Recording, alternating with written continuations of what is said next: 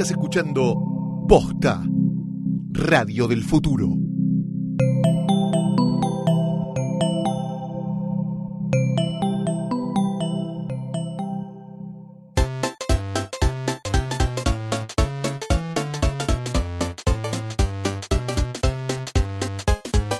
Nombre es Tomás Balmaceda. El mío es Martín Garabal. Y esto es Tecla Cualquiera. Un programa donde yo, el rey del Bitcoin. No, no, no es un programa, es un podcast. Acá no vas a escuchar como el resto de los podcasts de tecnología que hablemos de el nuevo teléfono, qué es lo que sucede con Ay, reloj los inteligente. es no sé qué, cámara Acá 4K, contamos historias. Y si hablamos de tecnología, es tecnología que cambia la vida. que cambia la vida. Y esta temporada en particular está orientada a cómo cambió la vida en Argentina. Exactamente, en el capítulo pasado estuvimos hablando sobre bitcoins. Eh, ojalá los hayamos inspirado para que se compren algunos centavitos, que les puedan tirar después a Martín una campera. que- Porfa. Igual ya pasó el invierno, es raro que pidas una campera. Y pero viste que el Santa Rosa, la primavera siempre es medio fresca. Bueno, y eh, como les decía Martín, estamos tratando de contar también la historia de Internet eh, en, en nuestro país. Arrancamos hablando con Federico Abad, eh, cuando nos narró esa épica vinculada con Popcorn Time, la aplicación que eh, amenazó a Netflix por lo menos y que muchos utilizaron. Se puso en la mira de, la- de los popes de Netflix. También estuvimos con Cumbio, un episodio nostálgico y divertido sobre los vloggers, cómo era juntarse en el abasto. Quizás se le ocurriera el abasto simplemente porque le parecía un lugar que conocía y que era grande y no, no se imaginó nunca que iba a generar esa locura. Y se puso en la mira de los popes del abasto. Yo quería decir esa frase nada más. Y hoy vamos a hablar de una de las animaciones más polémicas, de un dibujo animado que visto ahora en perspectiva está, Sería imposible. Está por fuera de todas las normas y los cánones este, ideológicos posibles. Pero ellos eran tan solo unos chicos. Tan solo 16 años cuando crearon un título con una repercusión que hoy en día la mayoría soñamos tener, no se nos ocurriría tener cientos de miles de visitas a algo, pero eso lo hicieron hace más de 10 años cuando Internet era mucho más chiquita que esto. Sí, hoy vamos a hablar de un fenómeno que todavía quedó en el imaginario colectivo de la gente. Hoy vamos a hablar con uno de los creadores del Mono Mario. Ay, mamá, mamá, mía. Este episodio de Tecla Cualquiera está presentado, como siempre, por los amigos de Comedy Central. Oh, me encanta. Lo más, lo ves en la tele, lo ves en la aplicación, tenés programas de todo el mundo, te podés reír, podés robar chistes para levantar. Bueno, vos también robás Bueno, para laburar. Yo, ¿o yo no? todos los martes a las 23 específicamente pongo la culpa es de Colón y le copio todo a Radagás, a Mellera, a Pablito Fábregas. Escucha, pará, escuchemos un cachito a ver si afanás de acá. Ah, voy a afanar. ¿Te parece? Te juro que voy a Esto afanar. que vamos a escuchar es un fragmento de La culpa es de Colón. ¿Por qué somos el mejor país del mundo? Nada, razones, razones, razones. Una de ellas es la milanesa. Nosotros inventamos acá la milanesa, un pedazo de carne empanado. Genial, la comida nacional. De hecho, eh, la gente cree que le pusimos milanesa porque le inventó un expatriado de Italia. No, no, no. Milán se llama por la milanesa. Antes se llamaba cuadril. Cuando había la milanesa le pusieron Milán y ahora se llama Milán. Pero bueno, chúpenla, la inventamos nosotros. Inventos argentinos. Vos vas a México y te preguntas, che, acá es la cometa. Y te van a ah, la cometa por el aire, nada, nada, nada, gilada, papi. La cometa es un invento argentino. En otros lados se llama coima, diezmo, lo que vos quieras, pero eso es más confuso. La cometa argentina es un invento muy específico. Es la coima que te voy a dar, pero yo mirándote a los ojos sé cuánto te corresponde, de argentino a argentino. Te miro a los ojos y sé si es el 15, el 20, el 12, y es, es como, es telepático casi, y es argentino, es argentino. Con la culpa es de Colón. Ah, me lo afano todo. y mira, lo que me perdí este cachito, me lo afano mañana que lo suben a la aplicación. Porque si te lo perdés el martes, al día siguiente ya está subido a la app de Comedy Central y te lo podés afanar todo. la app de Comedy Central Play para iOS y Android. Puedes verlo cuando quieras y donde quieras en tu telefonito.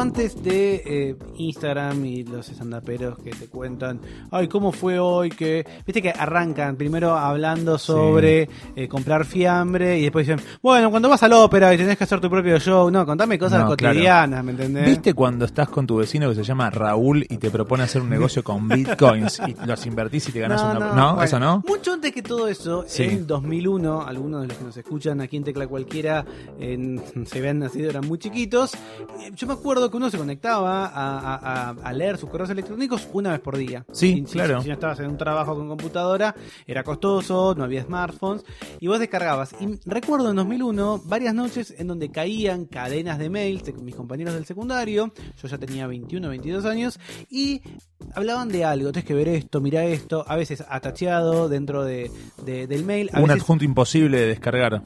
pesadísimo. Quizás hoy no fuese pesado, pero en ese momento era imposible. O tenías que meterte a, a un foro o a Taringa para ver algo que se llamaba el Mono Mario. El mono Mario, sí, claro que sí. Que, era, que fue como una especie de revolución porque era algo que era muy chancho, sin ser chancho. Porque no había nada que vos dijeras que tuviera. Era muy argentino, Muy.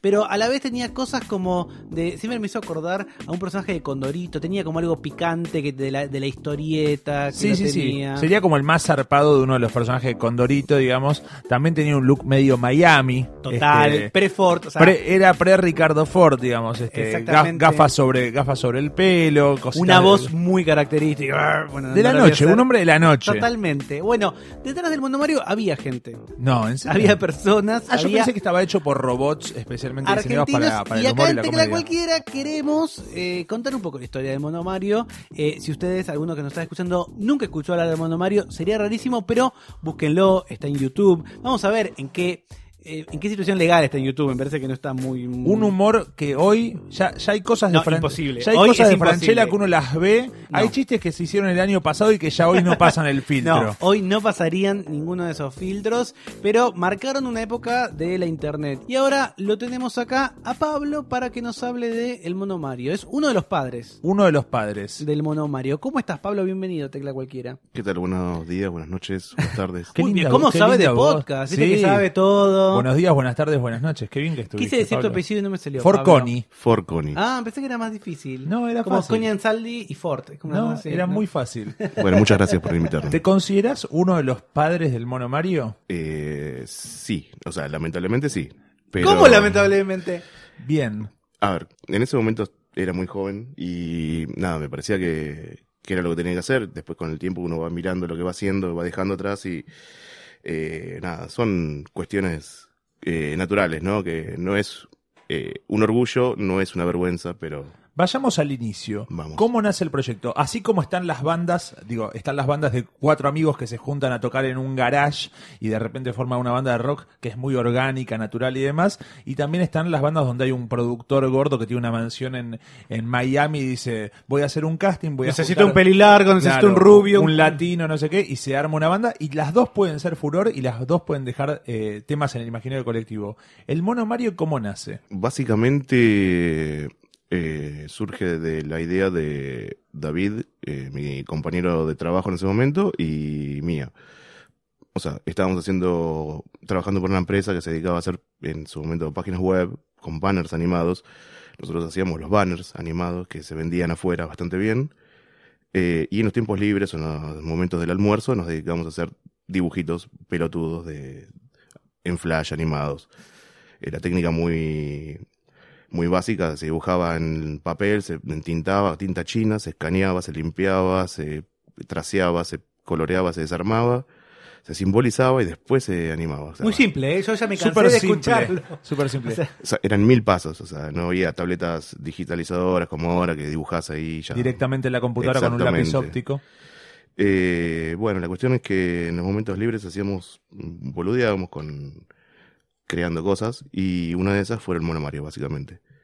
Eh, que el jefe que teníamos en ese momento lo vio y dijo, che, esto se puede hacer eh, algo, se puede vender. Y dijimos, sí. Y bueno, háganlo. Ustedes sin saber demasiado si se podía vender o no, como diciendo, idea, sí. escucharon la palabra vender y pensaron, ah, bueno, si nos, si nos pueden pagar por lo que hacemos en los ratos libres, bienvenido sea. Exactamente. Pero Pablo, una cosa es poder, digamos, eh, hacer animaciones o, to- o conocer este proceso que vos estás contando de trabajar eh, Flash en ese momento, y otra cosa es hacer una serie, escribirla, pensar los personajes, hacer, qué sé yo, gags que tengan la historia un inicio, un medio, un final. ¿Eso de dónde sale? Bueno, sí, igual si las volvés a ver ahora vas a, te vas a dar cuenta que no tiene todo eso. Eh, es un rejunte de, de- de cositas que se fueron dando, pero no, no, no está pensado. Básicamente es tirábamos un- una intro que no tenía nada que ver, descolocada, porque nos divertía. Después era una secuencia de gags y chistes bastante absurdos y eh, moralmente eh, no éticos y, y terminaba. No, no había mucha historia. No había Ah, mucha yo tengo el de recuerdo de un universo compartido Yo- donde aparecían los personajes, donde hubo una evolución del monomario, digamos, tuvo un auge, una caída, un regreso. Lo- por ahí estamos muy acostumbrados porque vemos muchas series de polka, pero. y entonces eso lo elevamos al nivel de un Breaking Bad. Bueno, en- el ini- inicialmente era así. Después, obviamente, se profesionalizó, se contrataron más artistas, más dibujantes, eh, actores de voz, pocos, eh, algún que otro doblajista. Eh, los guiones eh, los escribíamos entre todos. Nos juntábamos en una mesa, tirábamos ideas y con eso armábamos un rejunte. En ese momento, vos ahora lo ves en perspectiva y decís, eh, bueno, estaba armado medio así nomás, algo medio improvisado, un humor más reprobable o moralmente reprobable o lo que sea. Entonces, en tu vida adulta y en tu vida profesional, porque vos seguiste trabajando esto, no es que después te pusiste una ferretería o un local de cerveza artesanal, entonces lo ves con unos ojos más críticos. En ese momento, ¿se divertían y en qué momento se dan cuenta que se empieza a convertir en un fenómeno tan grande? Eh, Son dos preguntas, estuve muy bien. y muy largas. Sí. Eh, bueno, eh, al tercer capítulo ya nos dimos cuenta que estábamos creando un monstruo, básicamente. Era, era- se notaba que ya la gente lo, lo estaba siguiendo, lo, lo, lo quería ver. Al tercer capítulo, cosa que no es tan fácil. No. Eh, y todo fue por mails. No había nada que, que había promoción, publicidad, prensa, difusión, nada, todo por mail. Eh, El- e- ese- ese- te hago una pregunta técnica antes de que continúes. ¿Dónde se alojaba eso? Porque yo tengo el recuerdo esto de ir como a foros o ir a Taringa. No sé, ni siquiera sé si era Taringa, no me, no, no me di cuenta de las fechas, pero digamos, ¿cómo para alguien que hoy quizás conoce plataformas de streaming como, como YouTube, como puede ser Vimeo, Twitch, ¿dó- ¿dónde se veía el Mono Mario? en la página del Mono Mario. O sea, es una página y vos ponías play Sí. Y veías esa, esa animación. monomario.com se registró, eh, conseguimos primero, bueno, eh, alquilamos un, un servidor eh, que al tercer capítulo ya estaba saturado, o sea, teníamos que contratar el, el, super- el- El nivel siguiente. el nivel más grande. Wow. Eh, bueno, ahí fuimos a negociar con los chicos de- del server que, que nos dieron bastante apoyo en su momento, hicimos canje, eh, espacio, hosting por promoción, por difusión, y tuvimos la suerte de, tener el apoyo de ellos. Eh, y bueno, al tercer capítulo ya vimos que estaba explotando. Y estábamos, en ese momento trabajamos en una oficina eh, sobre el calle Florida, no me acuerdo el piso, pero muy chiquita, con dos habitaciones pequeñas y estábamos dos personas eh, trabajando en una mini habitación. Y para el tercer capítulo teníamos dos personas más trabajando ahí. Éramos cuatro en una muy mini habitación. Y Estamos hablando de dolores humanos. de, de todo, de todo tipo. Y casi que dormíamos ahí también. O sea, comíamos, desayunábamos, do- dormíamos la siesta, dormíamos a la noche. Animar lleva muchísimo tiempo, Sí. digamos. ¿Qué eso se este, llama el render? que es como esperar que pase Sí, o to- más? todo el proceso, y- y- incluso antes cuando, cuando era tan analógico, digamos, que vos no podías dibujar digitalmente, tenías que escanear cada paso, vos calculás que en la animación tradicional tenés entre 12 y 24 dibujos o fotogramas por segundo. En una animación este, de esta manera, tipo, por más que no esté, no esté moviéndose todo el tiempo, el pestaneo y demás, lleva a que estés trabajando mucho para algo que es muy cortito. No, y también no éramos eh, súper expertos y las computadoras no eran las óptimas. eh, y estábamos inventando un sistema de trabajo que no, no existía antes también. Eh, en ese momento había un ilustrador, otro que agarraba y, y entintaba y limpiaba y escaneaba y otro que pintaba. Y yo me la anima- me todo ya el paquete como para animar. Eh, en vez de agarrar y llamar a tres ilustradores eh, o dos animadores y dos ilustradores, generé una mini cadena como para optimizar los tiempos. Y bueno, nada, nos mudamos a una casa a Urquiza o Villa Pueyrredón, no me acuerdo, bastante amplia, y ahí tomamos unas 10 personas, básicamente. El dinero, perdón, ¿el dinero de dónde venía? El dinero venía de eh, no sabemos dónde. Ah, Eh, eh, pensamos Había- que alguien mecenas. estaba lavando dinero ahí, nunca lo supimos. Eh, habían inversores que aparecían y daban dinero y no sabemos a qué. Porque en ese momento eh, los espectadores no se capitalizaban, no es que, por ejemplo, ¿vos te acordás de cifras de cantidad de visualizaciones de los capítulos?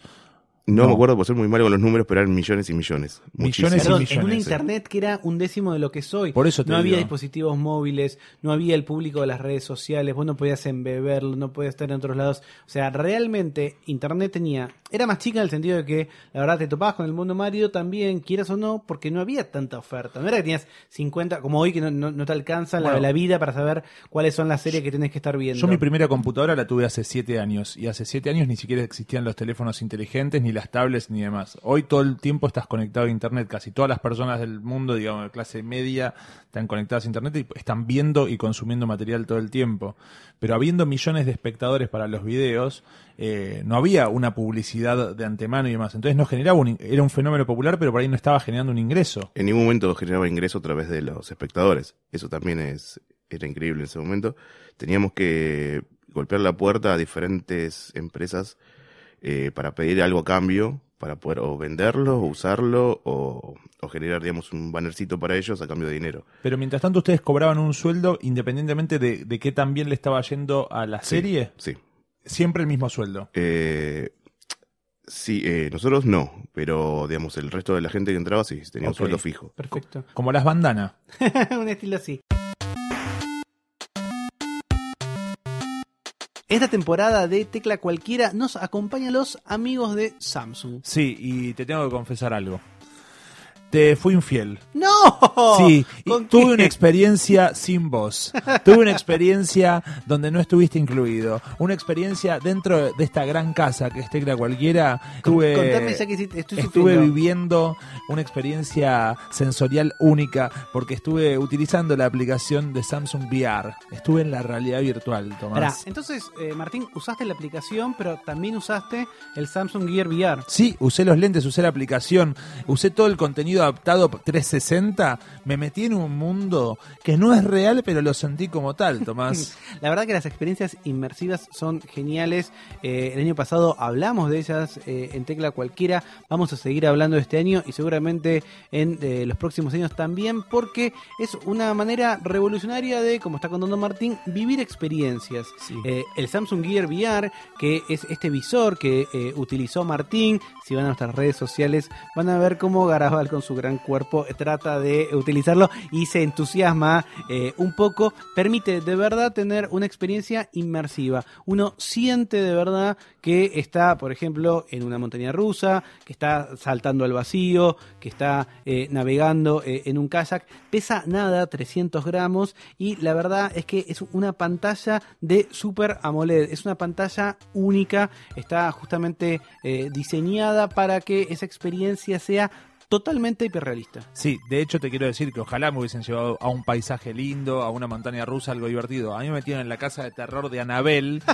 Me asusté. ¡Ay, sí, es terrible! Yo lo sé, yo lo sé. Entonces en un momento me doy vuelta, tengo una muñeca diabólica mirándome, pego con los brazos, me doy vuelta, pego un grito, se puede ver en las redes de Posta FM. Entonces, el Samsung Gear VR es este dispositivo que funciona perfectamente con los teléfonos inteligentes de la línea Samsung Galaxy, desde el Samsung Galaxy S6 en adelante, incluyendo, por supuesto, el nuevo Samsung Galaxy S8. Lo tenés que poner directamente y con eso es suficiente para poder vivirlo. Y hay una aplicación que la pueden buscar en el Play Store eh, que se llama Samsung VR. VR, con B corta. exactamente de Virtual Reality, que tiene contenido adaptado para la realidad virtual, contenido en 360 grados. Es eh, especialmente hecho por Samsung para los usuarios de Samsung porque te permite ver contenido que tenés en tu celular. Yo la pasé muy bien por momentos, por momentos me asusté, pero ustedes seguro se van a reír a mis expensas. Hay eh, varias eh, locales de Samsung alrededor del país. Yo vivo cerca del Abasto y tengo uno, por ejemplo. Si ustedes nunca tuvieron esta experiencia de una realidad inmersiva como la que ofrecen estos, eh, estos visores, de verdad se los recomiendo también en otros retailers famosos. Van a poder ver ahí la mesita de Samsung. Traten de eh, vivir esta experiencia porque de verdad es muy difícil de explicar y una vez que uno la vive no se lo olvida.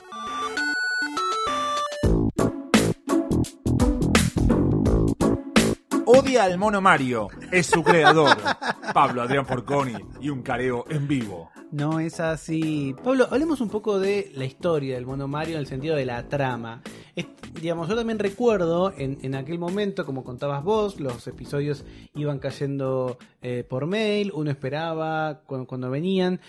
mi recuerdo era que tampoco había una perio- periodicidad, digamos, tan, digamos, no es que vos decías, bueno, los miércoles sale o cada 15 días sale.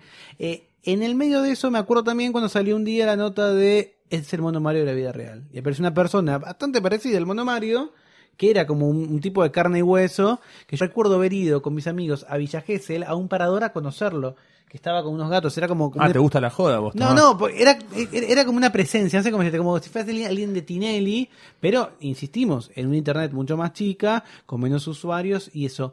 ¿Existió el mono Mario? Esa persona, eh, ¿por qué hacía presencias? ¿Existe o es una persona que se adjudica soy el mono Mario de la vida real y nadie lo conoce? Eh, hay una persona que se llama Mariano, que fue el que nos inspiramos para hacer el, el dibujo. Mariano era uno de los mejores amigos de Gastón, que era el- la persona de negocios. Eh, lo conocimos a través de él y era bastante monomario. Entonces, y le decían mono, mejor dicho, o sea, eh, era el mono Mario, era el mono Mariano, pero nosotros le cortamos un poquito el nombre para que sea un poco más ganchero. Y, y- y Gastón y Mariano disfrutaban de, de Sí. que, de que la creación se haya vuelto popular Sí, y mucho. demás. Y se, se- Perdón, y la persona que yo vi entonces eh, en, en- en el parador era que eh, en un momento hubo presencias del mono Mario. Sí, sí, sí, hacía. eh, De hecho, el mono Mario tuvo como dos o tres fiestas grandes eh, en diferentes lugares de, de la costanera. Que Human en esos lugares. ¿sí? Grandes, lugares grandes. ¿Y Eh, cuántos capítulos llegaste a hacer vos contando las historias este, con David y con este equipo? ¿Cuánto, te más, yo, yo sé que sos malo con los números, pero ¿cuánto tiempo estuviste con el proyecto al hombro? eh, creo que alrededor de cuatro años, o casi cuatro años. Wow. Eh, David estuvo hasta el capítulo, calculo 10, después se voló Ah, y se- nunca más. Se voló rápidamente. Sí, sí, sí. Y cuando se voló David, eh, viste que cuando, se- cuando vos haces un trabajo con un amigo, un proyecto que te Mm. divierte con un amigo, a veces, por más que el proyecto le vaya bien, casi que te motiva más que esté tu amigo o que esté Sí. alguien que se... Cuando se fue, te quedaste porque era tu principal fuente de ingresos, ¿te costó que se vaya? ¿Cómo fue eso? Eh, no, mm, me quedé porque me parecía que tenía bastante más para aprender. Él ya me venía avisando y amagando que se quería ir y yo venía, le venía pidiendo que se quede. Eh, sí cambió el producto porque, digamos, entre los dos hacíamos algo bastante ridículo y cuando él se fue ya no tenía esas, ese, ese soporte como para, para generar cosas absurdas y, y los guiones fueron yéndose por un lado más serio o más mediáticos. O sea, eh, querer meter siempre una figura, una estrella. Más tipo Tino y Gargamusa o esas Sí. cosas que echan mano de algo de la farándula local y demás. ¿Y te empezó a aburrir a vos a partir de ahí un poco hacerlo? Más allá del aprendizaje sí, técnico. sí, sí. O sea, sí, cambia. O sea, se volvió más estructurado. Ya teníamos eh, dos turnos de gente trabajando, llegamos a ser casi 40 personas. Wow. Eh, yo trabajaba la turno mañana y turno noche, o sea, turno tarde, turno noche. Dormía ahí también. Eh, teníamos una chica que cocinaba, nos cocinaba a todos, que limpiaba. Eh, Una mega empresa. Era una casa grande, eh, eran dos casas que se conectaban por el fondo. O sea, y teníamos varios cuartos O divididos. sea, yo vuelvo a insistir en lo que estoy diciendo muchas veces. En un momento en donde Internet no era lo que soy. Porque hoy vos puedes tener en el polo tecnológico una startup o un, o- o un emprendimiento así vinculado a la animación, a la historia, a la ficción, y vos podés tenerlo. Vos en tu casa, digamos, a, a tu vieja, a tu vieja, a tu, a tu novia, ¿qué decías que trabajabas? Porque era, eh, digamos, era imposible decir trabajo en Internet como uno puede decir hoy. Eh, sí, no, igual lo tomaron bastante rápido, lo entendieron. O sea, no sabía qué hacía, pero trabaja con dibujos. Eh, estaban contentos y era muy raro que eh, yo llevaba remeras, calcomanías, eh, todo. Y mis tíos, mi, mi tía, yo me acuerdo que en su auto ponían una calcomanía enorme en la cabeza del mono Mario. y ella iba orgullosa con eso.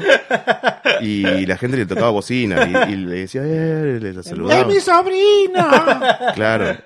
Hasta que vio un capítulo y dijo, ¿qué, qué es esto que estás haciendo? ¿Qué estoy Agua, promoviendo? agua bendita para sacar. Ahora, yo te veo el perfil a vos, eh, y no sos la clase de persona que iría a los boliches a los que iba el mono Mario, ni que saliera con las chicas que sale el mono Mario y demás. No, por eso, digamos, tomamos la inspiración de, eh, nos hicimos bastante eh, compañeros de, de Mariano y íbamos a boliches con él, empezamos a, a frecuentar un poco eso como para meterse un poco en, en la cabeza cómo Claro. vendrían a ser los guiones. Así como, como los animadores de Disney van a la selva para ver a los animales cuando están por animar el Rey León. Decís que Pablo Ellos iban tipo claro. esperando para ver cómo, cómo era ese mundo para poder dibujarlo, para ver. Únicamente para estudiar. Charlando sobre estas primeras eh, animaciones pioneras de Internet, pero vos, Martín, haces animaciones y de alguna manera sos un continuador, esto no lo digo en chiste, de eh, parte de lo que sucedió con el Mono Mario. eh, digamos, en otro momento histórico, en otro momento de tecnológico. ¿Qué diferencias ves vos de lo que vendría a ser originalmente lo que vos veías en Mono Mario y lo que sucede hoy, por ejemplo, con eh, tus series web? Bueno, en las series web actuales eh, hay, un, hay una búsqueda este, de un tipo de animación más desarrollada. Esto se puede ver en las animaciones que hace Alexis Moyano para Muy Liebre, pero también se puede ver inclusive en las animaciones Flash que hace Soy Bedito, que son cuadradito y circulito.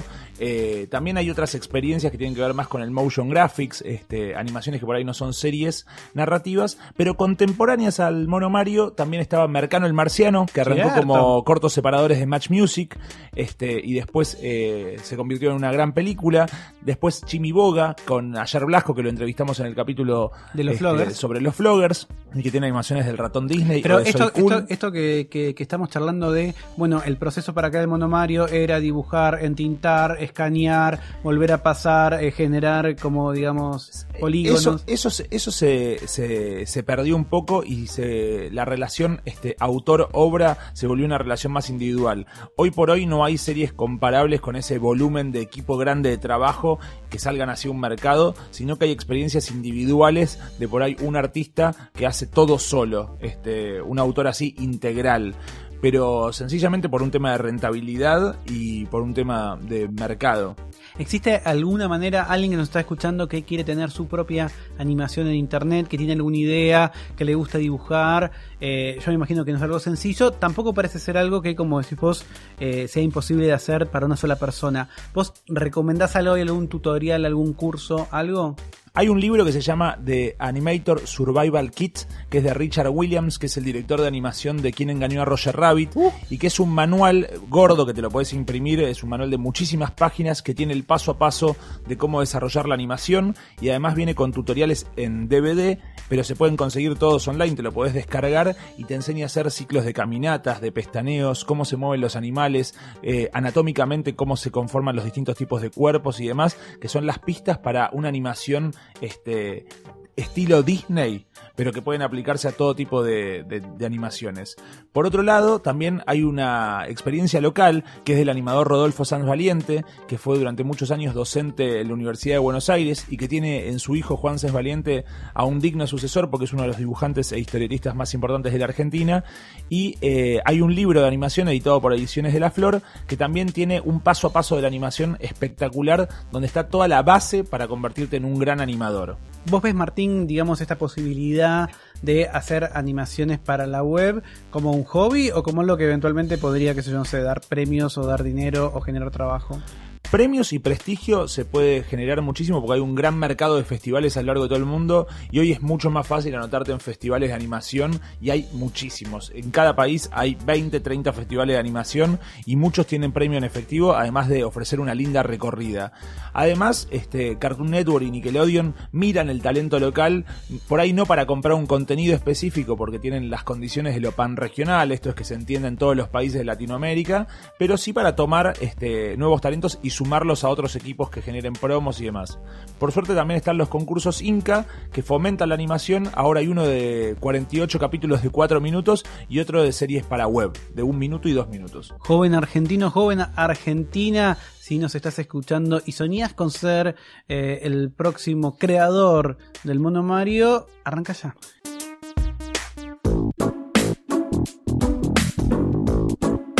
Seguimos hablando acá con Pablo Adrián Forconi, el creador del Mono Mario, podemos decir. ¿En qué momento mirás en per- eh, haces una mirada más crítica?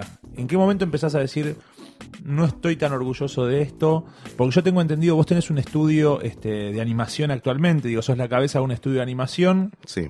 trabajás con muchos clientes, este, hiciste pata en los videojuegos y demás, y tengo entendido que durante mucho tiempo, de hecho nunca hiciste notas, nunca se te conoció, durante mucho tiempo esto no estuvo en tu currículum o en tu reel, como se suele decir.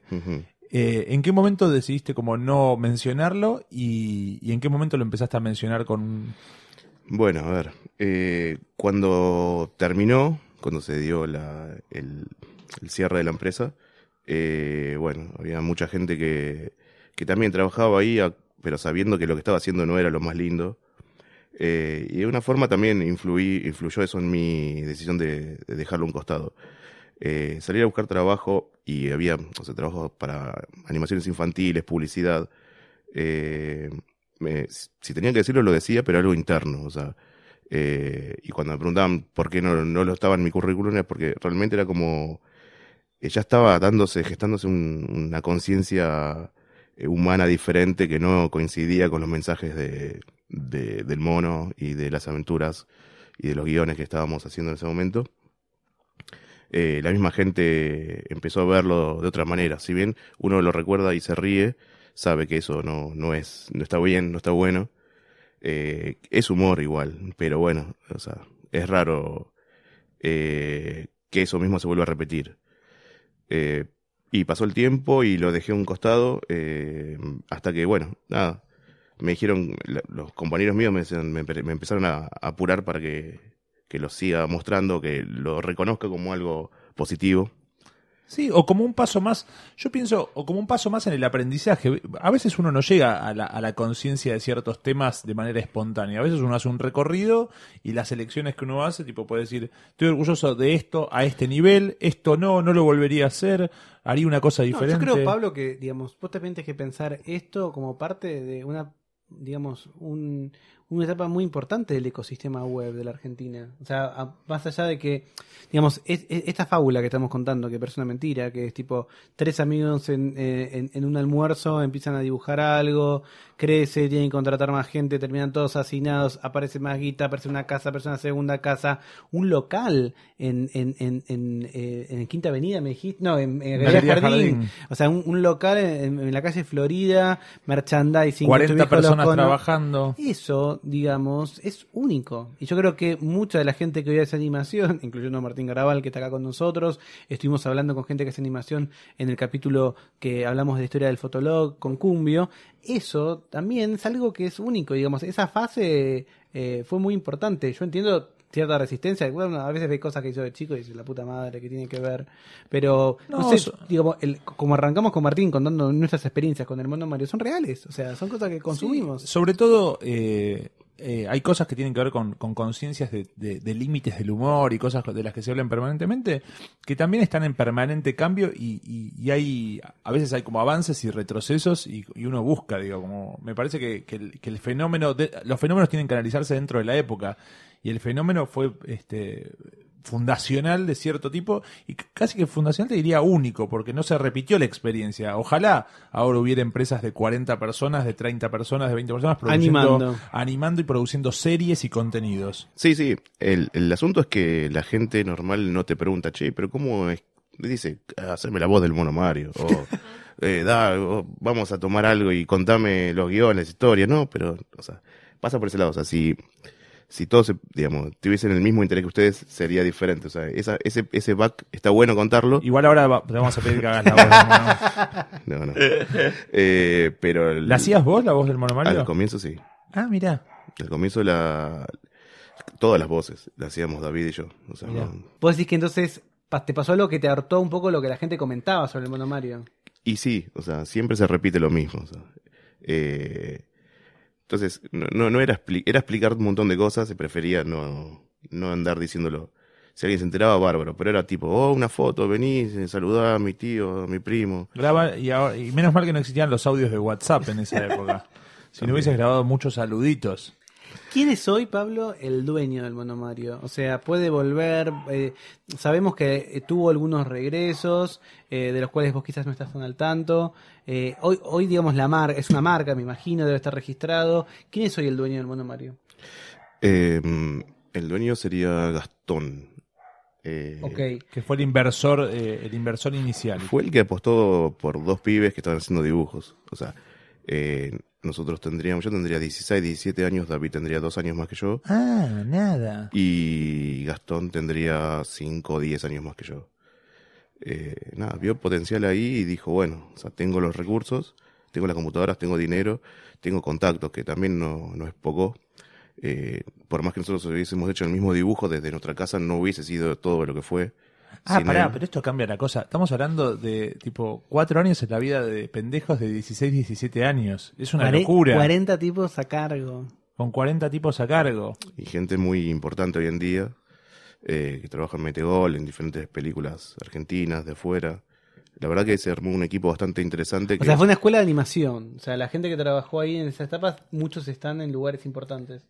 Que están en lugares importantes, sí, por mérito propio. No sé si es por una escuela de animación, o sea, no quiero atribuirme nada de eso porque eh, cada uno fue perfeccionándose y mejorando y creciendo, ¿viste? Por su cuenta. O sea que podría volver un Mono Mario, pero si un Mono Mario, digamos, diferente, es original, porque ese equipo, como contás vos, vo- eh, se, se retiró tu compañero primero, al- al- al- en los primeros episodios, vos más tarde. Un mono Mario evangelista, arrepentido de los pecados de juventud. Un mono Mario. Como el Facha Martel. Una Claro, cosa así, tipo como Facha que- Martel. Como que volvió. Eh, sí, no, la verdad que no lo estoy siguiendo últimamente. Sé que hay algunos capítulos por internet o por YouTube. Eh, no sé cuántos seguidores tiene o cuántas vistas tendrá, pero eh, ya no, no me parece que funcione. Y incluso eh, queriéndolo actualizar al- a los tiempos que corren, igual ya no, no es lo mismo. Y hoy, Pablo, ¿qué haces? O sea, ¿cuál es, a, a- a qué te dedicas? ¿Martín adelantó algo? ¿Tenés un estudio? ¿Cómo, ¿Qué es lo que haces? Eh, hace poquito ter- ter- terminamos de lanzar un- nuestro primer videojuego para PC, que se llama Juanito Arcade Mayhem. Eh, y es un chico que eh, un extraterrestre lo mete dentro de un- una máquina arcade que está infectada por un virus de- del espacio que está destruyendo los videojuegos y Juanito tiene que salvarlos y limpiar todos los, los juegos clásicos, como el Tetris, el Pac-Man, ¡Wow! ¡Qué bien suena! Y bueno, ahora ya se puede adquirir en, o comprar por Steam. Eh, estamos tratando de sacar, terminando las versiones para mobile, eh, iOS y Android. Todo y- eso desde tu estudio. Sí. Y pensando en el futuro, si llegamos a conseguir un poco más de guita, pasarlo a consolas. También ah, queríamos hacer un producto que se pueda eh, digamos, mantener en el tiempo, de una forma. Que podamos eh, seguir agregándole nuevos mundos, nuevos niveles, que se pueda convertir en una animación, en una película. ¿Cómo es sacar un videojuego hoy en la Argentina? Eh, bastante duro. O sea, nosotros, eh, Juanito nos llevó básicamente cinco años, prácticamente, vamos a cambiar esa palabra, cinco años.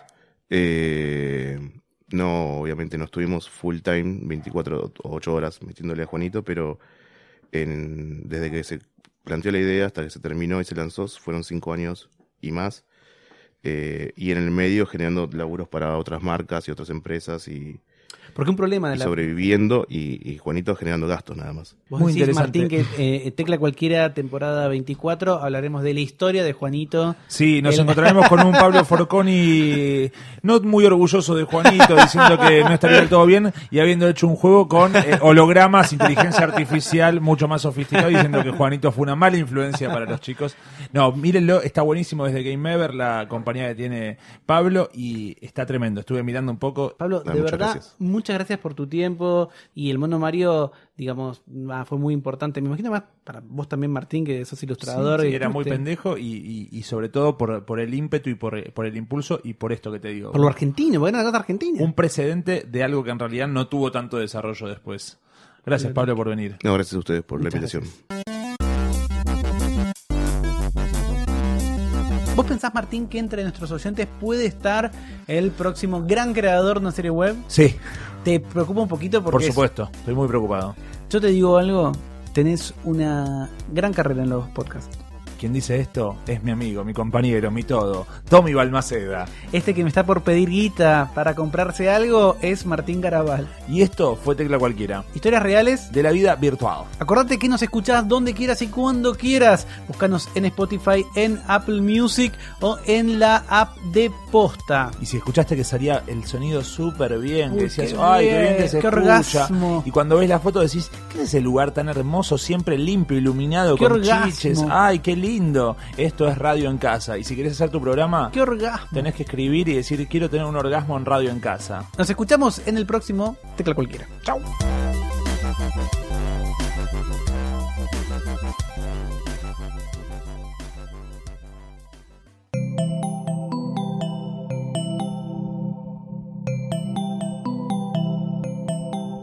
Si te gustó este episodio, hay mucho más para escuchar en Posta. Conoce todos nuestros programas en posta.fm. También podés llevarnos en tu teléfono. Baja la app de Posta para Android o para iPhone o suscríbete en iTunes a tus series favoritas. Seguí escuchando Posta, Radio del Futuro, cuando quieras y donde quieras.